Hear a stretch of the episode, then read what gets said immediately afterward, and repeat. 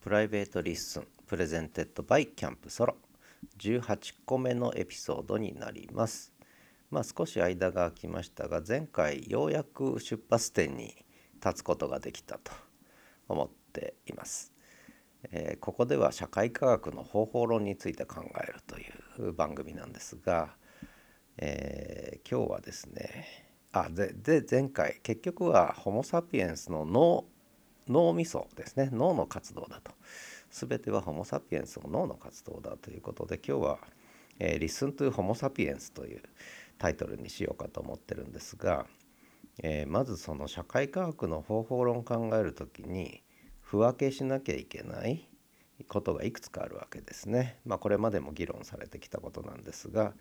例えば事実判断と価値判断主観的認識と客観的認識、えー、という問題があるわけです。でこの事実判断っていうのはまあ客観的な認識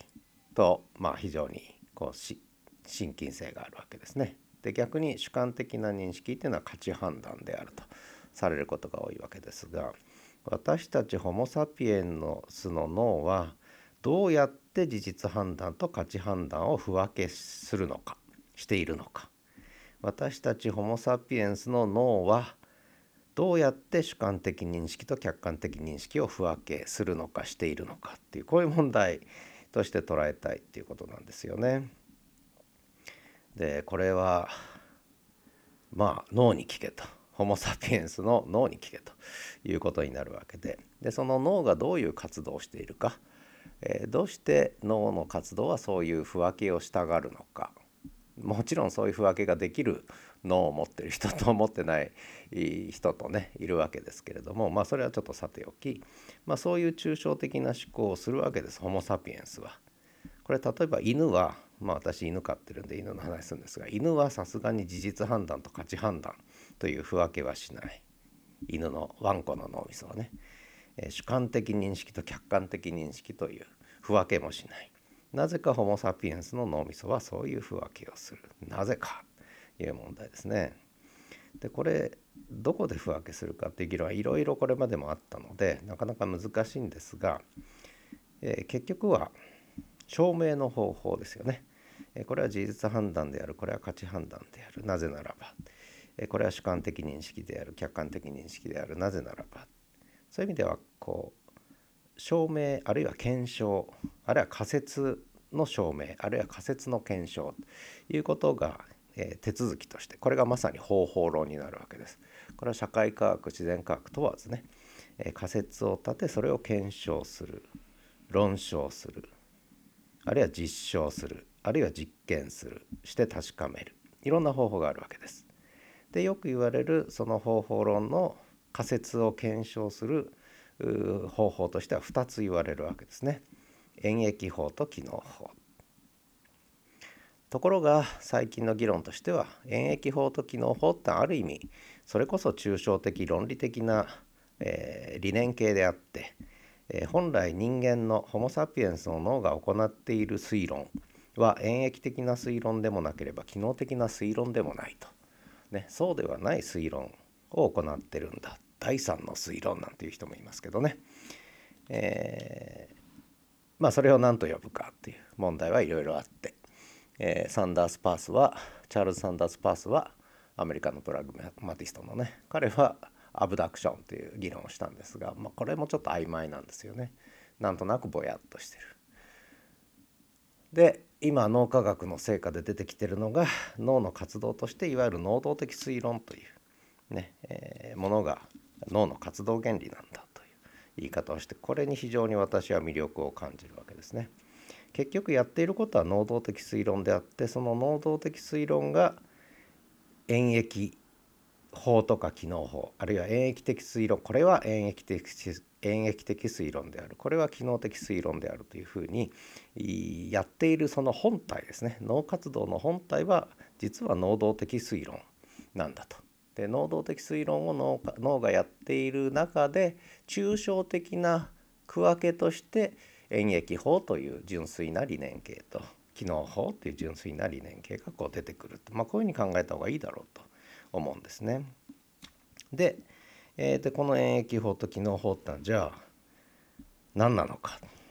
仮説の検証の方法でまあこれ典型的な極端な2つのスタイルだと思うんですよね。で本当の人間の脳活動の推論の仕方はもっと曖昧な形での今言った能動的推論。その中に含まれるのがこのあるいは含まれるというかその能動的推論が行う抽象的なモデルがこの演疫法と機能法っていうね言い方してもいいと思うんですが。じゃあ演疫法って何なのか。仮説があってそこからあこれも、えー、当てはまる。これも当てはまる。これも当てはまると。だからこの仮説は正しいっていうのはこれ演疫法ですよね。で機能法ってのはある仮説があって、えー、この事実から、えー、まあはみ出さあこの事実とこの事実とこの事実を合わせるとこういう仮説が成り立つんじゃないかと。でも違う事実が出てきたから仮説を塗り替えるってこういう話になるわけですよね。でよく言われるのは演疫法はだから新たな仮説を生み出さない。それに対して機能法は常に仮説を、えー、ひっくり返す可能性があるみたいなね、まあ、こんな言われ方もしたりするんですが、あのー、これって結局何なのかっていうことなんですよね。で、えー、どちらもここでねあの演疫法機能法ってのは私は非常にこうフィットしなかったんです昔からね。それはそれでわかるけどそれだけじゃないだろうとずっと思ってきたあ人なのででそれだけで科学的な方法論を語られちゃうとそれは違うよなとずっと思ってきたんですよね。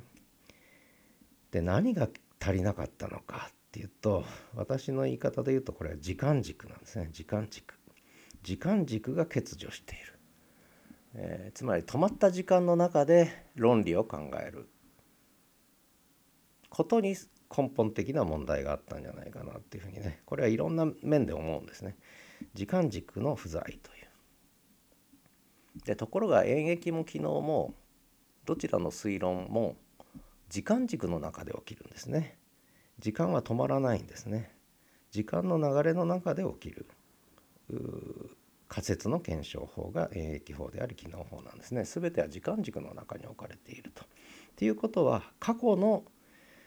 経験あるいは過去の観察から仮説を立ててで未来の事実あるいは仮説との関係でまあいろんな抽象的な思考をするというでその2つのタイプが演疫法機能法とまあたまたま呼ばれているという話なんじゃないかなと思うんですね。何が言いたいかというと結局は未来に向けた行為あるいは未来に向けた思考これが脳活脳脳科学の最新の成果でいうと予測モデルっていう話と結びつくんですけどね、えー、人間の脳は能動的推論に基づいて予測モデルを動員することで、えー、推論を行っていると、えー、あるいは行動を行っている行為を行っている思考を行っているという話になってきてるわけです。全ては未来思考の動きのある行為の中でアクションの中で active inference の中で起きているという。でそれは過去の経験から大脳新皮新皮質に作られた予測モデルを動員することで、え将来未来の、え予測可能な部分あるいは予測を裏切る部分ですね。想定内のこと想定外のことに対応していくというそういうこうえ現実の時間の流れの中に現実の世界の中に置かれたホモ・サピエンスの脳が、えー、能動的に日々刻々と推論していると、まあ、そんな話なんですね。でその中でホモ・サピエンスの脳は抽象的な思考を行いそこで一つの純粋形として演劇法なんていうのをねこれこそが客観的なんだと言ってみたり機能法こそ客観的なんだと言ってみたりでこれに当てはまらないものは主観的であると言ってみたりあるいは、えー、それに当てはまらないものは価値判断に過ぎないと言ってみたりで結局事実判断客観的認識っていうところにつながるんですがこれは演疫法なり機能法なりで、え、科学的に検証されたもの確かめられたものが事実判断である客観的認識であると、まあ、こんな話に、まあ、大雑把に言うとねなってくるわけなんですよね。でこれっていうのは、えー、だけどもどうやって確かめるのか変な言い方ですけどね、これ時間の流れが常にあるわけです。で未来は開かれているとすれば、え、例えば機能法で考えた時に今の仮説を裏切る現実が出てくる可能性があるわけそういう事例がね出てくる可能性があるわけです。だけどそれが出てこない限りはその仮説は正しいとされる。えー、演疫法の場合には確立された仮説がからまあ見るから世界をね当てはまらない現実の方をむしろ見ていない可能性もこうあったりするわけですよね。でまあそういう違いはあるにしても結局ここで もう一つの言葉をちょっと出したいんですがこれ科学方法論の中でも議論されてることなんですが再現性ですよね。再び現れる。再現性っていうことが結局重要だろうと、えー、鍵になるだろうと。再現性。演疫法も機能法も演疫的推論が成り立つ機能的推論が成り立つとやっぱり再現性ですよね。やっぱりこうなると。こうやってやればやっぱりこうなる。再現性ですよね。でこの再現性って言葉はなぜいいかっていうと未来志向の行為をこう表してるからですね。再現性。つまり過去はあくまでも記憶であって、えー、で未来への行為の中で再現性つまりやっぱりやってみたらこうなりましたっていうことなんですよね。で結局演疫法も機能法も再現性未来に向けた行為の中でのあるいは未来に向けた思考の中でのあるいは現在における能動的推論の中での再現性によって検証されているっていうねこんな言い方をしちゃっていいんじゃないかなと思ってるんですところが最近ですね、え特に自然科学の分野まあ社会科学の分野でも言われてるんですが再現性の危機なんていうことが言われるようになってるわけですよね。え、でこれはどういうことかっていうとなかなかこう再現しきれない領域っていうかなも出てきてると自然科学の分野でも出てきてるで社会科学とかの分野ってはむしろ再現性っていうのが非常に確かめにくいみたいなねことも言われるわけですよね。で私はもうこれ自然科学と社会科学と方法論の違いっていうのはある意味グラデーションだと思ってるんですがでもっと言うとそのグラデーションっていうのは再現性の程度つまり再現しやすいもの誰がやっても再現するような仮説と再現性を確認しにくい仮説とがあるってねでこれは人間のホモ・サピエンスの脳が能動的に推論する中でやっぱりその再現性を確かめていると。で確かめる方法としては演疫だろうが機能だろうが、ね、もうちょっと曖昧なものだろうがいろんな推論の方法があるわけですけれども結局この再現性っていうことの程度に関わってるんじゃないかななんてねそんな風にこう思ってるわけです。でまとめると、えー、ホモ・サピエンスの脳活動としていろんな事実認識価値判断、ね、といったものの不分けは抽象的にホモ・サピエンスの脳が行っている主観的判断客観的判断もそれはホモ・サピエンスの脳が行っている。でそれを確かめる検証の方法として演疫法機能法なんていうまあ純粋化された2つの理念形がよく使われるんだけど本当の推論あるいはホモ・サピエンスの脳が仮説を確かめる仕方っていうのはこんなきっちりとしたリジッドなものではなくて実践的でもっと曖昧なものであってそれは一言で言うと能動的推論と。じゃあ能動的推論はどうやって確かめてるかと。確からしさね。現実とかえー、非現実とかあるいは事実とか価値とか主観とか客観というもうちょっと曖昧なレベルも含めてね。どうやって確かめてるかというと未来への行為。未来に向けた思考の中で、えー、現在において行っている能動的なアクティブな推論の中での再現性ですよね。再現性を確認していると。再現性が確認できるとその仮説はとりあえずの仮説として、えー、確からしいものとして確認されていく。で何度やっても再現するものはこれはもう仮説として確立していくということなんだと思うんですよね。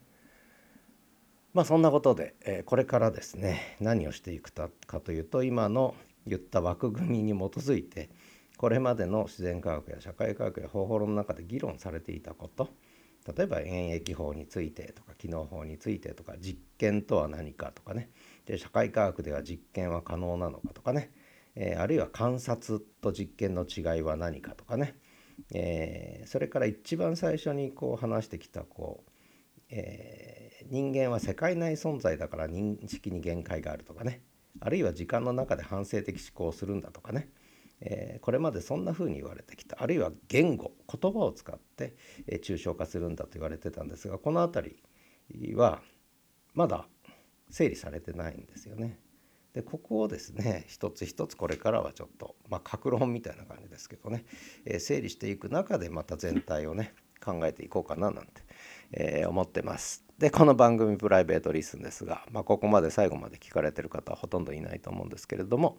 まあ、私が脳の中にあることをねとにかくこう思いつくままに喋って、まあ、ある程度整理しては喋ってるんですが思いつくままに喋ってですね台本なしで。でそんな中で、えー、AI に文字起こしをしてもらって、えー、でそれを私の脳がもう一度反省的にね、え、え検証していくとその抽象的な思考をねいうことでその仮説をさらにこう再現性の高いものにこう高めていくみたいなねそんな作業として使わせてもらってる番組なんで、えー、一人でやってると思うやってろと思われるかもしれませんがこれをやっぱりちょっとオープンにね脳みその中をさらけ出すということをまあ作業途中でやるというのもねなんか意味あるんじゃないかなと思ってやってる番組です。ということで、えー、1から聞かないと順番にねこれ18個目ですけれども、えー、多分なかなかよくわからないかもしれないしこれから格論に入りますのでさらにわからなくなってくるかなと思いますが番組は続けたいと思います。ではまた。